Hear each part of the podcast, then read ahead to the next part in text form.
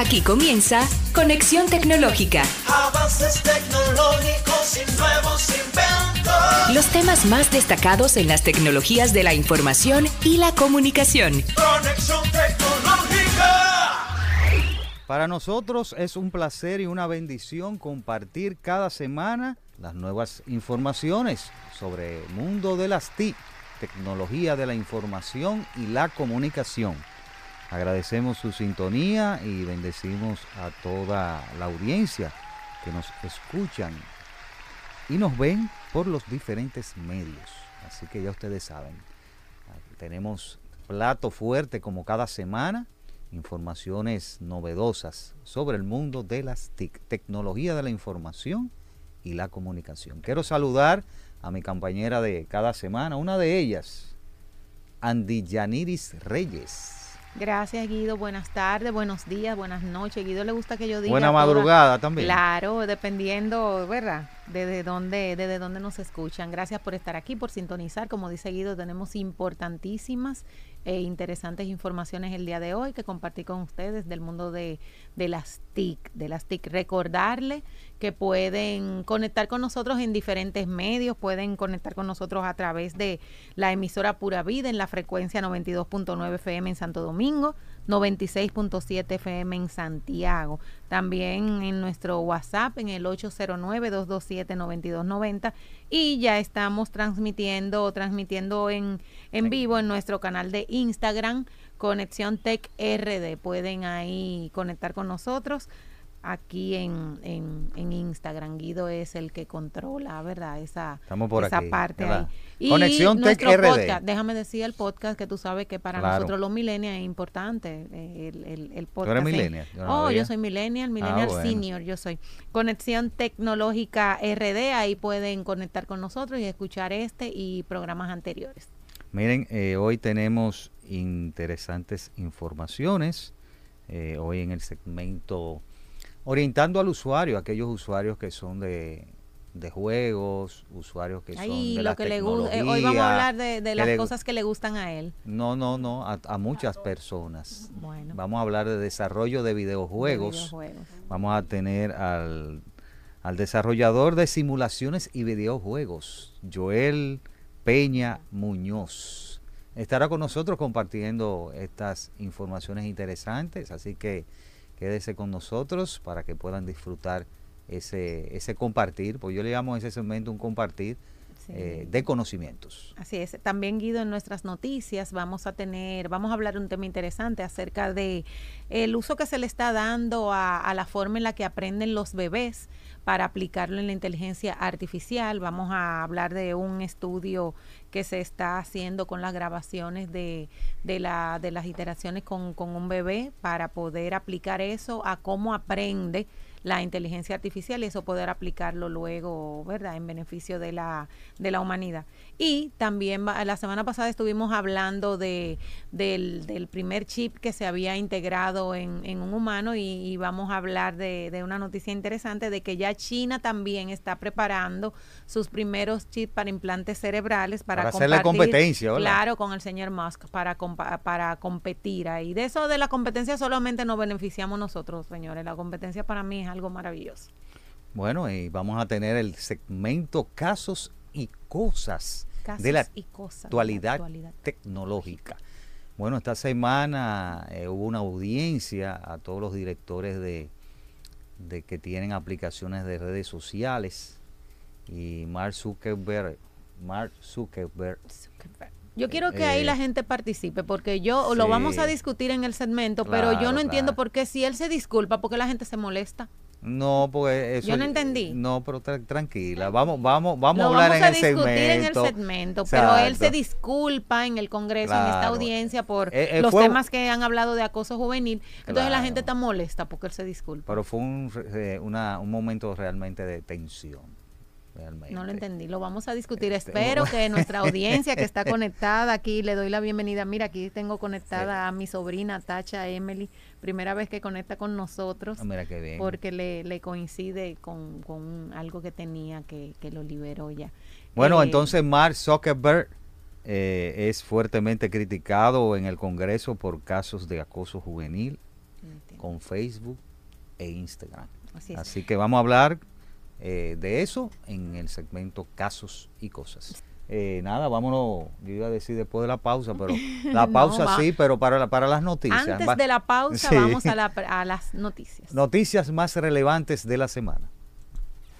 Un repaso por las principales noticias del mundo de las TICs en Conexión Tecnológica. Y como hablábamos en nuestro en nuestra introducción, la primera noticia de hoy tiene que ver con que las grabaciones de la vida de un bebé de un año entrenan a una inteligencia artificial para aprender palabras. Una investigación logra establecer una base computacional para estudiar cómo los niños empiezan a hablar, conectando lo que ven con los estímulos auditivos que reciben de los adultos. ¿Cómo se desarrolla este proceso de aprendizaje? Bueno, un equipo de investigadores de la Universidad de Nueva York estudió grabaciones de la vida cotidiana de un niño durante su primer año para encontrar esta respuesta.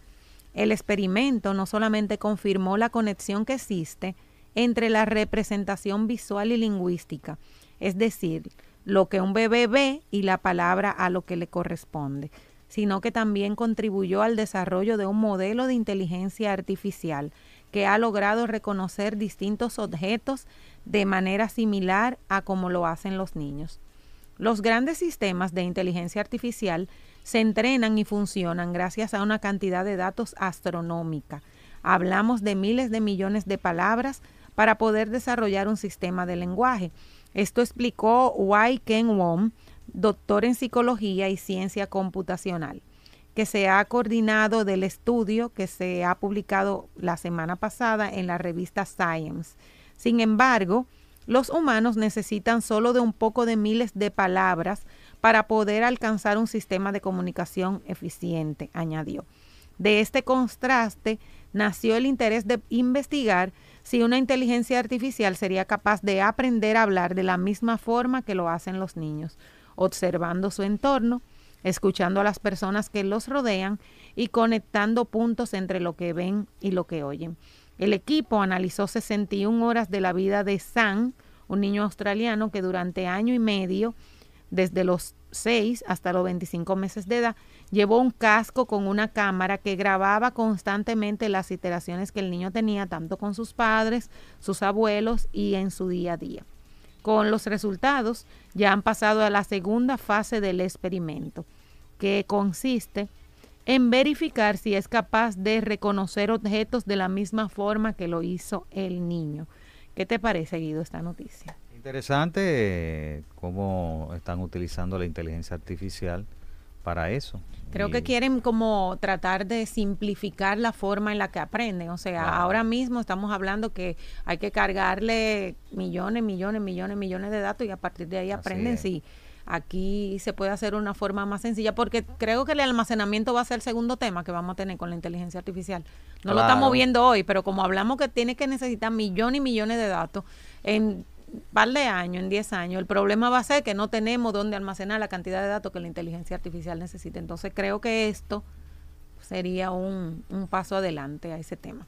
Así es. Continuamos con más noticias. Noticias en línea. Conexión Tecnológica. Continuando con nuestras noticias, el gobierno chino eh, también parece estar interesado en la tecnología de los chips cerebrales para competir con Elon Musk y Neuralink. Así dice un comunicado en un mensaje compartido por el Ministerio de Industria y Tecnología de la Información de China, que lo ha citado en sus próximos objetivos a desarrollar. Como ustedes saben, en el 2017, Elon Musk fundó Neuralink, eh, un proyecto que, que tiene como fin eh, integrar tecnología que utiliza tecnología artificial en el cerebro humano.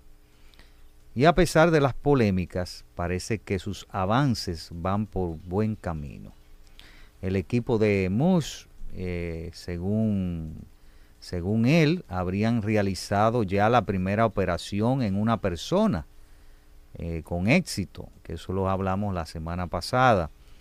y pronto se va a presentar un estudio para profundizar en la evolución del paciente. Mientras China también apunta en la misma dirección y quiere obtener resultados visibles haciendo básicamente lo mismo en el 2025. Su intención, eh, según ha publicado en una nota de prensa redactada por su Ministerio de Industria y Tecnología de China,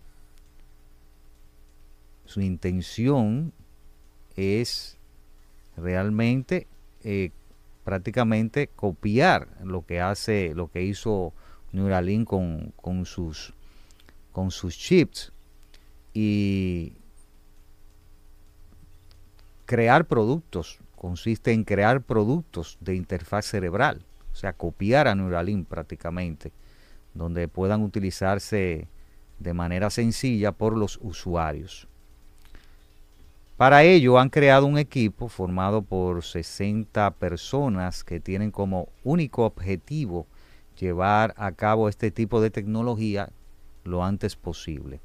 Hasta ahora parece que los chinos han, sido capaces de desarrollar un dispositivo que se une al cerebro por medio del oído y que por lo tanto no obligaría a realizar ningún tipo de operación quirúrgica, como así sucede en el caso de Neuralink. Las diferencias entre Neuralink eh, y el ambicioso proyecto de Elon Musk y el plan chino tienen otras diferencias, más allá de la forma en la que pretenden conectar la tecnología con el cerebro, básicamente lo que pretenden es que estas ambas, ambas iniciativas es que eh, no se ponen de acuerdo del todo a la hora de decidir para qué podrían ser estas útiles al final. En el caso chino, estos implantes cerebrales ayudarían a mejorar la calidad de vida de las personas con algún tipo de problema físico, ya sea sordera, pérdida de visión, parálisis y enfermedades por el estilo.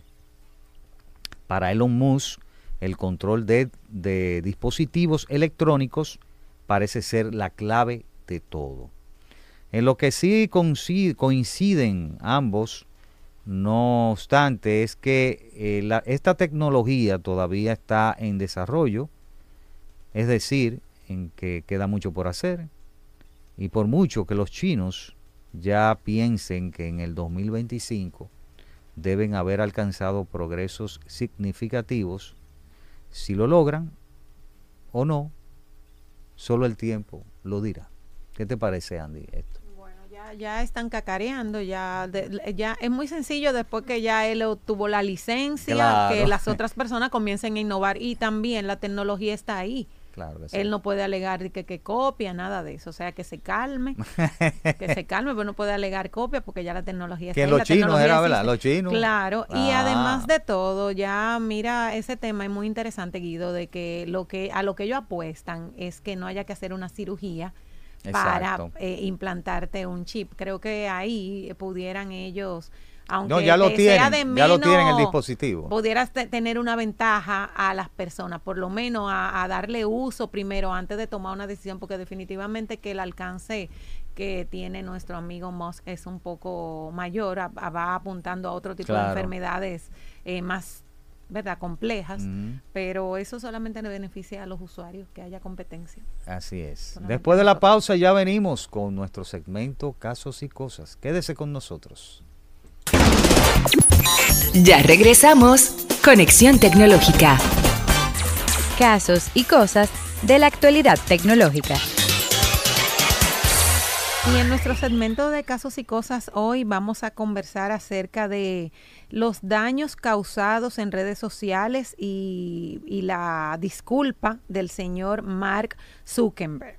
El CEO de Meta pidió perdón a las familias presentes en el Congreso de los Estados Unidos durante una polémica audiencia que se realizó la semana pasada ante la Comisión Judicial del Senado, en la cual varios directores ejecutivos de las grandes empresas de redes sociales testificaron sobre los riesgos que tienen estos productos para, la, para los jóvenes. Él se expresó lamentando mucho lo que ha pasado, que nadie debería pasar por las cosas que algunas de esas familias habían sufrido y aseguró que invierten eh, tanto tiempo y van a seguir invirtiendo recursos para realizar esfuerzos en toda la industria que aseguren que nadie tenga que, que volver a sufrir ese tipo de, de, ataque como lo que lo que se han hablado. En, en, respuesta a, lo curioso es que en respuesta a esta disculpa, el, el senador John Haley pidió a Zuckerberg que, como él es multimillonario, compense a todas esas familias cuyos hijos han sido afectados por, por sus plataformas. Y, yo decía, Guido, al, déjame recordarle a, las personas para que puedan comentar con nosotros acerca de esta noticia. En el 809-227-9290 es nuestra, nuestro WhatsApp que pueden escribirnos. Y en Conexión TechRD estamos en vivo en Instagram. Y yo decía que que me parecía, o sea, hay una audiencia para tratar los fines, eh, la, esta persona se disculpa y como que le han caído arriba. Mira, esos son momentos de tensiones que uno no quisiera estar en el zapato del otro. Eh, él lamentó lo sucedido por esas familias y, eso fue algo emotivo en el sentido, y yo vi ese pedazo, emotivo porque las familias... Eh, levantaron las fotos de los familiares que fueron perjudicados por las redes sociales. Eh, y, como tú dices, en respuesta, eh, el senador Harley, eh, como, era, como es una persona millonaria, él dice que puede compensar esas familias. Y realmente hubo, hubo momentos de tensión ahí con, el senador y, y Zuckerberg, porque realmente eh, estaba prácticamente los senadores estaban imponiéndole eh, y fue el que más se le criticó porque ahí estaban otros, ahí estaba TikTok, ahí estaba el de Snap. Claro. Eh, sí, por eso te digo que no, no, no, no lo entiendo. recordar que lo, la, o sea, estos jóvenes han sido afectados por trastornos alimenticios y se habla de temas también relacionados a la salud mental, Guido, que es no, un incluso tema que hasta la parte esta de las drogas, de venta de drogas en, a través de estas de Snap, por, ejemplo, de Snap, de una de ellas. Y esta, incluso hablaron de la parte de la, porque esto es, eh, esto es importante porque debe, en todo debe haber reglas. Tú sabes, las redes sociales, lamentablemente ahí no hay reglas ahí todo el mundo publica lo que le da la gana y hace todo lo que le da la gana. Pues no hay, no hay una, un reglamento que debería haberlo, así como la inteligencia artificial que están eh, dando sus pasos para eh, eh, regularla. Entonces, incluso a denunciantes de Facebook hizo público hace varios años, hace alrededor de un par de años, sí, le, hicieron caso omiso, eh, hizo público incluso ante los legisladores eh, estadounidenses que Meta y otros ejecutivos habían hecho caso omiso de su investigación, o sea que ese denunciante hizo una, una investigación. Y según la cual entre las cosas eh, se habla de que más del 25% de los jóvenes de entre 13 y 15 años habían denunciado haber recibido insinuaciones sexuales no deseadas en Instagram. Mira, Guido, esto es una responsabilidad compartida. Y anteriormente uno la veía que era una responsabilidad compartida de dos partes, de, de, de esa aplicación, ¿verdad? Y de nosotros como padres, que tenemos una responsabilidad también de estar vigilante de lo que ven nuestros hijos. Pero es una responsabilidad compartida de tres partes, porque esto no es nuevo Nuevo sí es que el gobierno y los gobiernos estén interesando en hacer audiencia, y pero esto no es nuevo. ¿Quién sabe la cantidad de personas o jóvenes? Y no tienen que ser jóvenes, estamos hablando de jóvenes, pero hay, hay personas, eh, adultos contemporáneos también, que han sido vulnerados. Entonces, no es, es, muy, muy bonito ahora esta persona decirle, ah, pero tú eres millonario. Y usted, que está en el Congreso y que seguro ha legislado o ha tenido una voz desde hace muchísimo tiempo, ¿dónde estaba? Cuando esto salió salió, comenzó a hacerse popular y nadie nunca se ha interesado por legislar acerca de, ¿por qué no legislan? Porque genera mucho dinero. ¿Y a quién le genera dinero? También a los estados, porque no es solamente a ellos. Entonces hay una responsabilidad compartida de tres partes, porque yo te voy a decir algo, yo tengo hijos. y hay, papás, señores, que lo, lo, están criando las redes sociales. Salió un comentario así mismo, porque en la audiencia salió uno de los denunciantes a hablar de un caso muy específico. Eh, eh, y, y, en el, y como estaba, tú sabes que lo estaban transmitiendo, ¿verdad? Esa audiencia, ¿eh? Entonces abajo puso, puso una persona, es lo que tú estás diciendo, o sea, ¿dónde estaban los papás de ellos, de ellos, en ese momento? ¿Dónde estaban? Porque te puede pasar una vez. Claro. O, o, puede ah, existir algo que te alerte, pero sistemáticamente, sistemáticamente. Entonces creo que nosotros hemos sido muy, muy, muy ligeros de todos los problemas que nos suceden, échaselo a las redes sociales.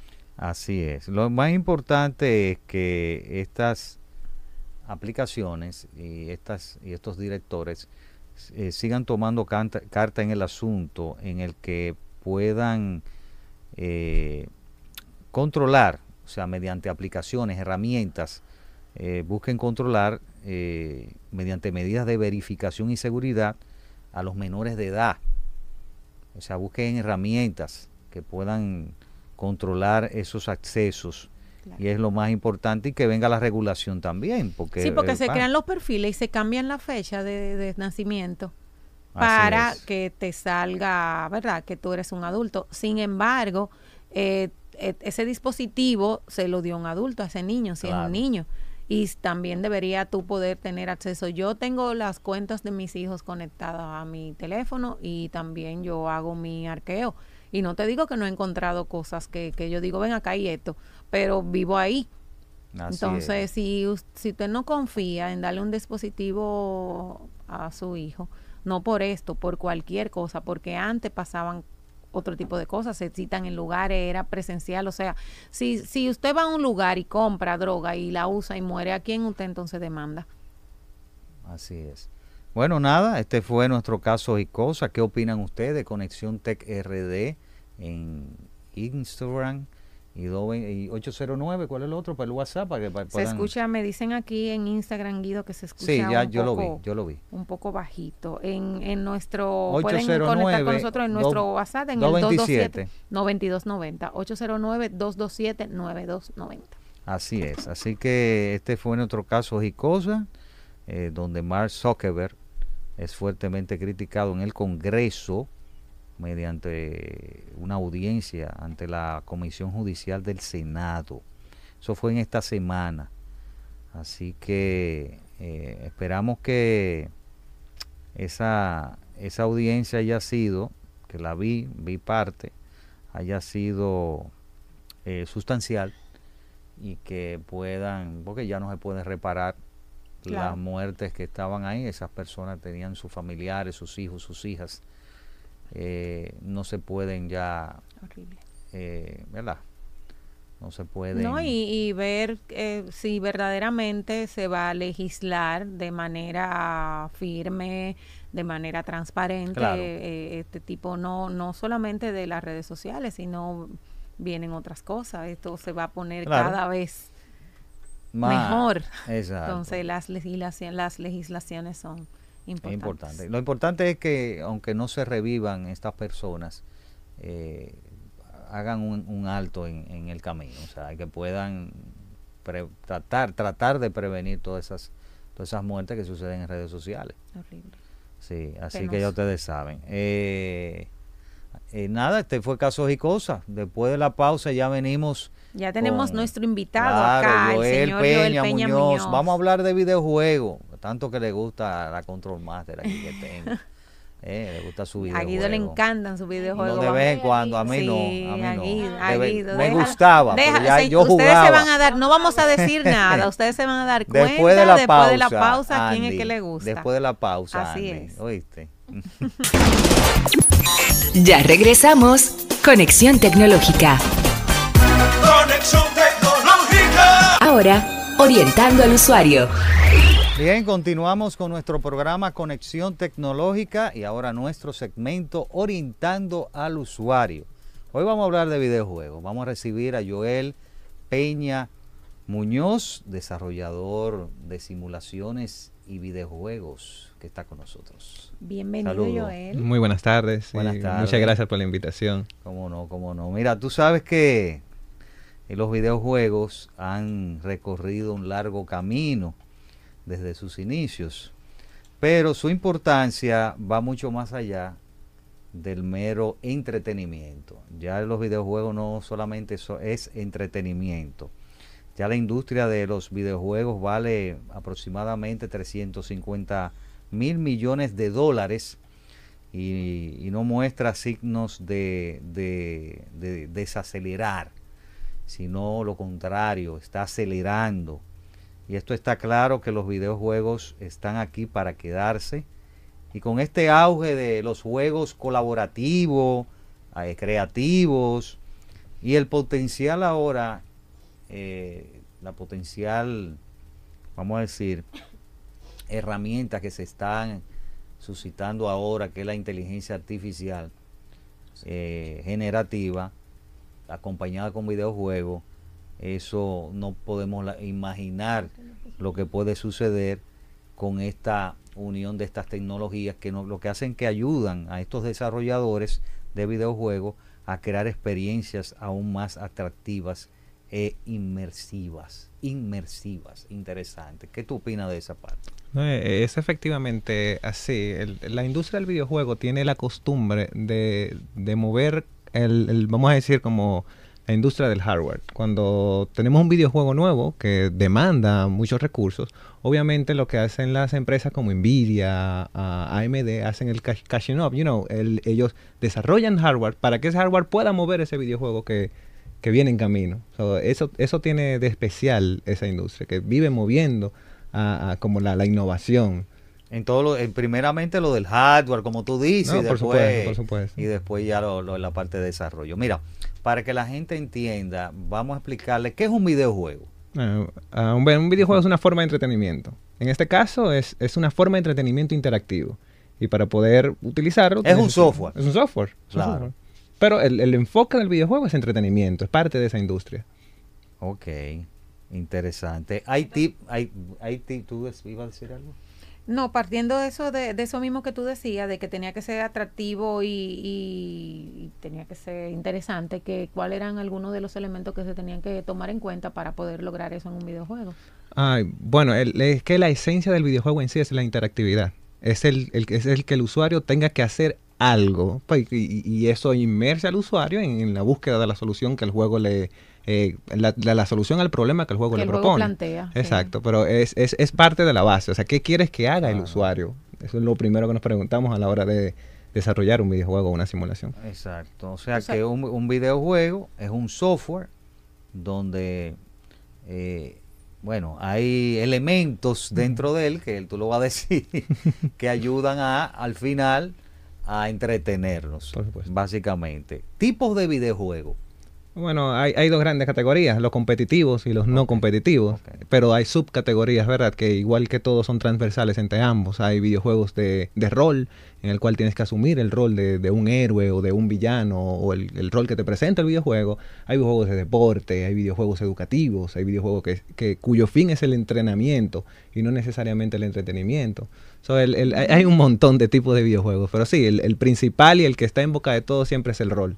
El, del El rol. videojuego en el que tú tienes que, que rolear es la, el término, en el que tú tienes que asumir el papel de, de- de un personaje, pero que no eres tú, yo soy el personaje y actúa en consecuencia.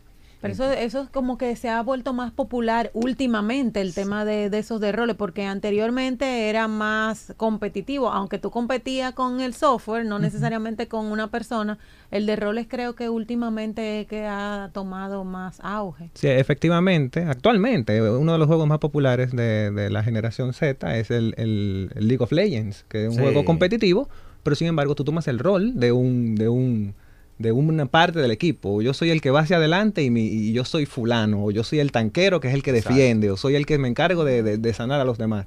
So, tú igual tomas un rol, pero compites en, en- por equipos, ¿verdad? Por un premio en, en metálico. Que por cierto, en nuestro país tenemos justamente una copa que todos los años Sí. se celebra en ese videojuego. Mira, y antes de, de pasar a hablar de- del tema de desarrollo de videojuegos que tiene que una persona, las características que tiene que tener, yo estuve leyendo y a mí me llamó mucho la atención porque leí que una de las cosas principales para que un juego fuera atractivo tiene que ver como con la visual, el tema gráfico y ese tipo de cosas. Sin Esos son los embargo, sin embargo, hay un juego que es muy popular que yo quisiera entender por qué, que Minecraft. No hay Ah, cosa Ah, más eso, fea. eso es educativo. No, es hay cosa, educativo, no, sí. lo Vete. juegan adu- no es educativo ma- eh, eh, y, y, y yo no hay cosa más fea para mí que Minecraft y es un juego muy muy popular y no solamente en chicos, sino que en, en jovencitos de más edad Sí, es un juego muy es- popular. El, el renglón es educativo, realmente. Minecraft para mí, Sí, sí, ¿verdad? para mí es porque como Ma- competitivo. Minecraft es un juego en el cual tienes que generar recursos para Claro. poder construir, ¿verdad? Sí, e- es, eh, tiene un, un corte visual, digamos, Sí. eh, que no es muy bonito, pero, pero el tema con Minecraft y con Roblox también, le lo digo porque tengo dos niños, es que a ellos, que son el público objetivo, Exacto. por alguna razón no le interesa lo que le gustaba a mi público objetivo, que es el realismo. En el caso de los niños es la interactividad, es qué tanto yo puedo hacer o qué tanto yo puedo crear dentro del videojuego. Y por eso yo, que trato de jugar con mis hijos, los juegos que a mí me gustan, ellos prefieren jugar su Roblox, prefieren jugar su Minecraft y me Sí. quieren poner a mí a jugarlo. Claro. Pero yo no lo comprendo. O sea, yo, yo entiendo el... Claro. Pero, pero es, es algo generacional. En Se el- siente burdo. en- Es algo generacional. En el caso de ellos, el- no importa el realismo, sino lo que tú puedes hacer dentro, dentro de esos videojuegos. Y tanto Minecraft como Roblox te dan una libertad de acción eh, sin límites. O sea, tú puedes ir, eh, tú puedes excavar hasta llegar al, al- al- al centro del, del mundo de Minecraft. En los otros videojuegos no, te- no son así, no está Eso es esa así. mecánica. So, eso, eso es lo que lo tiene, lo hace tan atractivo ese tipo de videojuegos. No Aquí- tanto el realismo, sino lo que puedes hacer dentro de él. Aquí tenemos a alguien que le gusta mucho el Fly Simulator. Uh, eso es bellísimo. es un ícono. Sí, sí, sí, Ese juego es un ícono porque tiene muchos años. Es, dice Alex Lorito que él es gamer PC, fanático del Fly Simulator y juegos deportivos. Pero he tenido que migrar a consolas ya que es imposible caerle atrás a la tecnología cada año. Eh, tenía que modificar mi PC, así que Seguro está. se ponía lenta. Eh, sí, sí. Y cara que son esas computadoras para gamer. Sí, Sí, sí. eh, ahora mismo, en el, en el estado de- actual en el que vivimos, eh, se están generando un montón de consolas, ah, PC, gaming PC, pero como con un formato como consola, o sea, como portátil, como la Steam Deck, la Sí. ROG Ally, que es ese, ese es un nuevo mercado que se está abriendo. El justamente. dispositivo móvil. Exacto, La es móvil, sigue siendo una computadora Sí. y sigue siendo muy potente, pero es móvil. Así es. Mira, ya vimos los tipos de videojuegos. Vimos que es un videojuego. ¿Qué beneficio le puede, puede traer un, un videojuego en términos generales? No, ah, si hablamos en términos mm, generales y, y un poquito enfocándome en lo económico, eh, tú como desarrollador entras a una industria que es gigantesca. Eh, Estamos hablando de millones de millones y millones de usuarios y tú poder generar un videojuego, eh, una idea de videojuego, generarlo, crearlo, te permite participar en mercados como el de Google Play, como el de la App Store, que son mercados, sobre todo el de la App Store, que, que la gran mayoría de las personas que tienen un iPhone compran. O sea, se, se ven eh, obligados a comprar, tener una cuenta y tener su tarjeta registrada. Entonces, eso permite eh, eh, a ti como desarrollador entrar en esa ballena, que es como le llamamos, y poder generar recursos a través de tus ideas. Así es.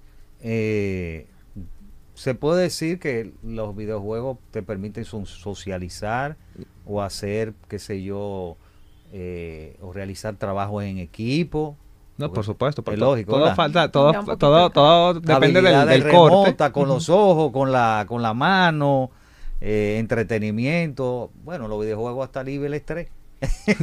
Sí, eso es un medio de Es un entretenimiento. medio de entretenimiento y te puede ali- aliviar. O sea, eh, el desarrollo cognitivo es importante, o sea, la atención, la memoria, las habilidades de, de resolución de problemas también. Sí, todo eso Porque es tú parte. estás, tú estás eh, jugando y dependiendo del tipo de juego, tú tienes que, tú estás Analizar. resolviendo, Tienes que reaccionar. Así es. Interesante. Mira, y ya dijimos que un videojuego es definitivamente un software y e intervienen lo mismo que intervienen para otro tipo de aplicaciones que le damos otro uso. Entonces, las fases de desarrollo de software nosotros la- las conocemos. ¿Cuáles son las fases para desarrollar ¿Cómo se un desarrolla un videojuego? videojuego? Bueno, eh, es un proceso un poquito más complejo por el número de, de elementos que tiene dentro de sí. O sea, ah, ¿Me puedes mencionar los elementos ahí mismo supuesto. para que vaya? Ah, en, una, en un primer instante están los elementos gráficos, el menú, la- los botones, por ejemplo, que son, son cosas básicas, pero sin embargo debe ir, porque es lo que marca la pauta. Ahora bien, una vez tú tienes un menú para tu videojuego, una línea gráfica, eh, también están los elementos del mismo. Si tú estás haciendo un videojuego en el cual eh, la ubicación eh, resulta que es en Santo Domingo, entonces te toca crear esos edificios. Eso se llama modelado 3D. Los chicos deben aprender a modelar en 3D, a texturizar en 3D y a animar en 3D. Y esas son habilidades que no solamente son para los videojuegos, sino que tú como un modelador ya puedes trabajar en otras industrias que demanden ese, ese tipo de talento. Ah, y por supuesto, eh, eh, tanto los elementos gráficos como el, el modelado y demás son contenido. Falta la segunda parte, que es la parte cru- crucial del software, que es el código. Para eso se necesitan programadores o tienes que aprender también A programar. a programar. O sea que aparte de modelar, Sí, aparte de que- crear de contenido, crear tienes contenido, que también Que tienes que programarlo. Y, y el tema de la música, ¿en cuál de los dos cae? En la creación de contenido. La música es contenido, ah, ah, eh, al igual que lo demás. El- la programación es la mecánica, es lo que hace que la música suene en un determinado momento.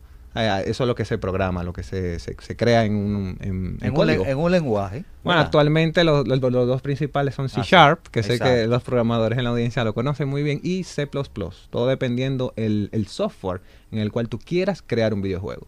Que, que actualmente en el mercado hay, son dos, eh, lo- lo- los más grandes, que son Unity y Unreal, que son software para la creación Para de la creación de simulaciones y videojuegos. videojuegos.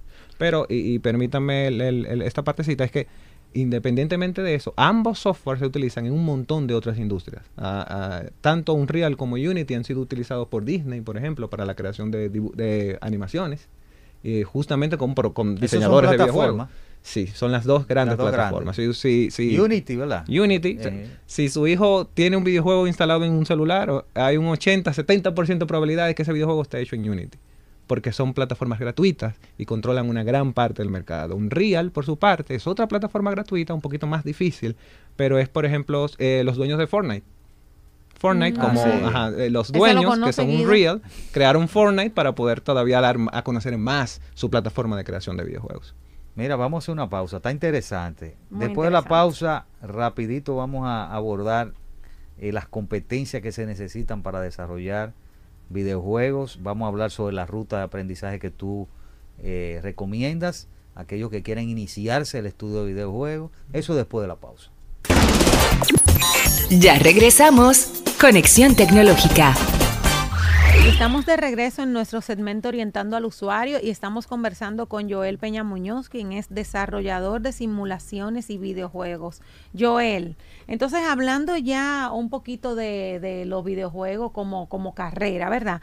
¿Qué competencias necesitan estos jóvenes, personas que quieran desarrollar videojuegos? Bueno, actualmente eh, nosotros les mostramos a, encontrar su pasión dentro de, ese mundo de los videojuegos porque así como puedes tener una muy buena competencia en, en- en lógica matemática y sales tremendo programador, a veces también se necesita que solamente seas creativo.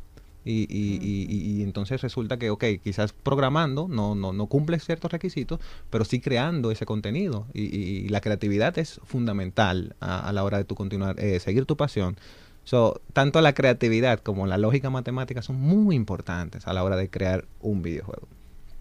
Y la ruta de aprendizaje que se, que se recomienda, o sea, yo sé que hay personas que de manera empírica a veces hacen, hacen cosas, eh, comenzando por atrás, se puede decir. Sí. por Fue mi final. caso. Pero la, la ruta, ah, eso fue tu mi mira, para que tú veas, no sabía. Pero la ruta de aprendizaje recomendada que, que, que tienen ustedes, ¿cuál es? Actualmente en el país, el, el ITLA es la primera institución que ofrece videojuegos como una, como una carrera profesional. Un técnico, profe- un tecnólogo profesional en el cual te preparas por dos años y aprendes todo lo relacionado a- a- al mundo de los videojuegos, desde el punto de vista de, de- de- de tuyo como programador, como para poder emprender y poder crear tu propia empresa o nuevo. poder participar en desarrollos eh, de terceros. Eh, eh, el ITLA tiene la carrera, tiene un programa de becas excelente que permite, es muy eh, fácil de entrar, no lo, no lo voy a mentir, simplemente tiene que ser un muy buen estudiante y mantener un, un buen récord en el, en el transcurso. Pero sí, a- actualmente es, es eso, es, es inscribirte, eh, ver los cursos que también tenemos disponibles, todos becados de, ma- de manera totalmente gratuita para, para el público en este año. Y, y que te ofrecen tanto esa perspectiva desde el punto de vista de desarrollo como de, de creación de contenido. ¿De qué, ¿De qué edades? Es un Ah, técnico, me dijiste, ¿verdad? Ah, bueno, sí, los técnicos son para los chicos que han salido del bachiller, ah, justamente saliendo del bachiller. eh, pueden entrar en, en, en ILITLA como casa de estudio superior, pero los cursos, tenemos eh, eh, cursos de veraneo para niños a partir de los 8 años ah, y también para adolescentes de entre 12 a 16 años. Bueno, la ruta de aprendizaje sería cuál, o sea, son materias, ¿verdad? Que van Ah, dándole. Por supuesto que sí. La, la carrera como tal dura dos años ah, y un cuatrimestre, un total de siete cuatrimestres. Aprenden a modelar, ¿qué aprenden? Por ejemplo, Diseño. comienza con qué, por Ah, no, comienzan primero a, a- a- con programación, que es la parte, digamos, ah, vamos a, a- la, La más mecánica, difícil, la más difícil, cómo crear mecánicas, cómo conocer el software. Pasan luego a la creación de contenido, de- a- llevados de la mano de, de la creación de modelos 3D, no necesariamente para el área de videojuegos, sino para cine. Que uno le, le- le muestra como la- la- lo más difícil para que de ahí entonces puedan hacer el, el downgrade. Ok, si es para cine, debería tener esta calidad. Pero si es para un videojuego donde quizás no, no se va a ver de lejos, no debería tener tanta calidad. Entonces uno le enseña ambas cosas. Y luego pasan ya a la parte de, de negocios, aprender todo lo necesario para poder emprender en caso de ser necesario o unirse a un emprendimiento eh, del área, no solo de videojuegos, sino también de simulaciones, que actualmente en nuestro país eh, eh, de- por las empresas es muy demandado y, por supuesto también de, de- en, el- en la industria del software en general. Interesante. Ya que tú me hablas ahí de la ruta de aprendizaje, las competencias que debe tener una persona, principales trabajos. Eso es importante porque después ya yo estudié, ya me desarrollé, tengo las ¿no? Y competencias. pueden, y pueden quiero- ellos llamarle la atención a través de eso también. Claro, entonces, principales trabajos relacionados a los videojuegos. Justamente unos chicos de nuevo ingreso hace, hace unos meses se acercaron, "Pro- eh, profesor, disculpe, eh, nos inscribimos porque nos gustó, pero nuestros padres nos preguntan, ¿de qué vamos van a a vivir? estudiando No. videojuegos? Exacto. no, Actualmente lo bueno del, del- del- del desarrollo de videojuegos, que se diferencia un poquito del software, es la gran, el gran abanico de, de- de habilidades que tú aprendes. Como les decía, modelar actualmente, el, el modelado 3D, es muy demandado tanto, tanto en, la industria de simulaciones, en empresas, eh, para poder modelar, por ejemplo, un edificio que se, que se que se Mm, quiera vender. Eso es un servicio que se ofrece, el de modelado 3D. hasta, di- hasta diseño de interiores. pueden Correcto. Claro. correcto. Hay, hay varias empresas acá en el país de que justamente venden inmuebles y demás, se acercan buscando modeladores. Eh, actualmente también el área del diseño, que es, es primordial el- en- en- en- y transversal, por supuesto, en software, también tiene una muy buena salida. Como programador, porque cuando aprendes a programar videojuegos tienes que tener pendiente cositas que quizás no se tiene pendiente a la programación tradicional, cositas como eh, la perspectiva, porque es un mundo 3D, algo está acá, allá, acá, cómo hacer que se mueva, la gravedad, por ejemplo. Entonces eso te permite tener ah, una concepción de la programación un poquito más amplia, Más y te permite ten- eh, mantenerte en esa constante de querer seguir aprendiendo. So, también pueden trabajar como programadores de software y en, en el mejor de los casos efectivamente programan desarrollando videojuegos y- o- creando su propio su propio emprendimiento del cual nosotros siempre estamos ahí llevándolo de las manos. Mira, eh, ese videojuego, hay otras tecnologías que pueden ser, pueden integrarse a los videojuegos. Estamos hablando de inteligencia artificial generativa, que es la que está ahora en, en boom, aunque tiene muchísimos años. Y los Le lentes también, la realidad, realidad virtual. y aumentada. Sí. ¿Qué tú opinas de eso para que me hable un poquito brevemente de eso? Claro que sí. Justamente el, el tecnólogo, antes de ser tecnólogo, era una certificación en realidad virtual y aumentada, que teníamos en, en desarrollo de aplicaciones en realidad virtual y realidad aumentada, que teníamos en el parque. Explica un poquito eso de realidad virtual brevemente y aumentada. Bueno, la, realidad virtual eh, son estas gafas que te pones en el casco, la Apple Vision Pro, por ejemplo, Ah, que bueno, sí, que recientemente acaban de salir y- acaban y, de son salir. tremendo ejemplo de, de- de una realidad virtual todavía más masificada, pero siempre ha existido las Oculus. Pero, anyway, la realidad virtual Es en el, eh, son esas simulaciones en las que tú para poder acceder a ella necesitas un lente, un, un hardware especial. Ahora bien, la realidad aumentada te permite traer elementos digitales, como un modelo 3D de un perrito, al mundo real a través de una cámara. En este caso, la cámara de- del celular. Un, un ejemplo de eso tenemos el Pokémon Go, que la gente salía Exacto. con las cámaras y buscaba los Pokémon en el Eh, mundo real. famoso en ese momento. Exactamente. Ay, sí. Ah, eso es realidad aumentada. Y ambos, ambos campos son, están dentro del desarrollo de videojuegos. Interesante. Algunos casos que tú puedas mencionar del uso de los videojuegos. Yo veo que los videojuegos también lo utilizan las empresas para, para manejo de rol de liderazgo. Sí, en ese caso Para nosotros... entrenamiento mucho. En ese caso caen las simulaciones. Efectivamente, tienen todos los mismos eh, eh, eh, componentes de un videojuego, pero quizás no la partecita de gamificación como Exacto. tal, sino porque se busca que el, el- el- el empleado en cuestión aprenda. Y, y tenemos varios avances de, de varias en la industria hotelera, por ejemplo, y en la industria también de la, de- del tabaco. Se está utilizando mucho Mm. las simulaciones. ¿Por qué? Para buscar la manera de que el personal aprenda lo más rápido posible y poder retenerlo, de que la vida útil Claro. del empleado sea, Sea más larga. exactamente. Interesante. Mira, y hablando de, de algunos casos de uso, hablamos de la, la empresa, hablamos de la educación. Bueno, ya Los menc- deportes. los deportes, La- bueno, lo, los lo de Fórmula los 1. eSport, los Los eSport. Sí, eSports. no, y también para entrenarse, porque por ejemplo Verstappen dice que lo que él hace para eh, que eh, eh, con Entrena, videojuegos, claro, así que él así. entrena. No, y, y efectivamente, acá en el país está teniendo un muy buen auge. Eh, tenemos el ganador de, de- de Street Fighter en- a nivel mundial, Ah, sí. es dominicano, del grupo de, de Blink, y, Blink y Sport. Y también ah, de varios jóvenes que recuerdo que cuando decían su historia, ellos indicaban de que ellos de San Cristóbal, en pandemia, jugando con un celularcito, que era lo único que tenían, y gracias a ese, al, al- al- al tomar el videojuego como un deporte profesional, eh, bueno, los chicos en estos días ganaron en Estados Unidos. Y estamos hablando de dos chicos eh, eh, de San Cristóbal abajo que, decían, yo, yo sé- que yo nada más decían, yo sé de dónde yo salí. Y es gracias a esto. Y, y no por el videojuego en sí, sino porque me lo tomé en serio. En serio. Eso es lo más importante, Por tomarse en serio las cosas Las para que puedan tener éxito. Por supuesto. Así es. Bueno, gracias Joel. Mira, eh, eh, este tema es un mundo porque eh, podemos hablar de, de- de los deportes electrónicos, eh, que también tiene que ver con videojuegos y están generando muchísimos millones. Estamos hablando que ya para el 2037 eh, van a tener un ingreso de 530, 530 mil millones de dólares. eh, En eSport. En eSport. eh, en términos general, eSport y videojuegos. Así que es una industria interesante y que ya los papás no pueden decir, mira muchacho, eh, deja de jugar. No, tú- Equili- usted no equilibrio, sabe. Guido, equilibrio, equilibrio. Porque Esa- no, es no, no, pero que tampoco no, es No, el día entero que van a jugar. Exactamente. Bueno, el amigo mío de Fly Simulator, él juega el día entero, pero él sabe por qué lo hace. Se está entrenando, él se está entrenando. Parece eh, que se está sabe. entrenando. eh, exacto, porque nadie Él va a sabe. vivir de eso. Bueno, puede ser. Es que- Claro. es que- Puede ser. sí, puede ser que viva de eso. Bueno. Tú no sabes. ¿eh? Porque- Bueno. Porque, tú sabes que los, los que son, hablando de los Flight Simula- Simulator, eh, son simulaciones Son también. simulaciones. Para esto, para los, Para pilotos. Los pilotos. para los pilotos. cosa, claro, eh, la- claro entrenar los sí. pilotos. O sea que los Es videojuegos. que sale muy caro entrenarlo con un avión. sale Van- sale van y complicado. Sale complicado. Bueno, bueno, bueno, gracias Joel una vez más por Gracias, comparecer y hablarnos sobre el desarrollo de videojuegos. Ya la gente, nuestra audiencia, tienen una, una idea de cómo se realizan los videojuegos y lo, lo que involucra realmente este software y, involucra recursos humanos y hardware, etcétera, etcétera, etcétera. Así que gracias Joel por comparecer y a los amigos que estuvieron con nosotros acompañándonos en esta edición.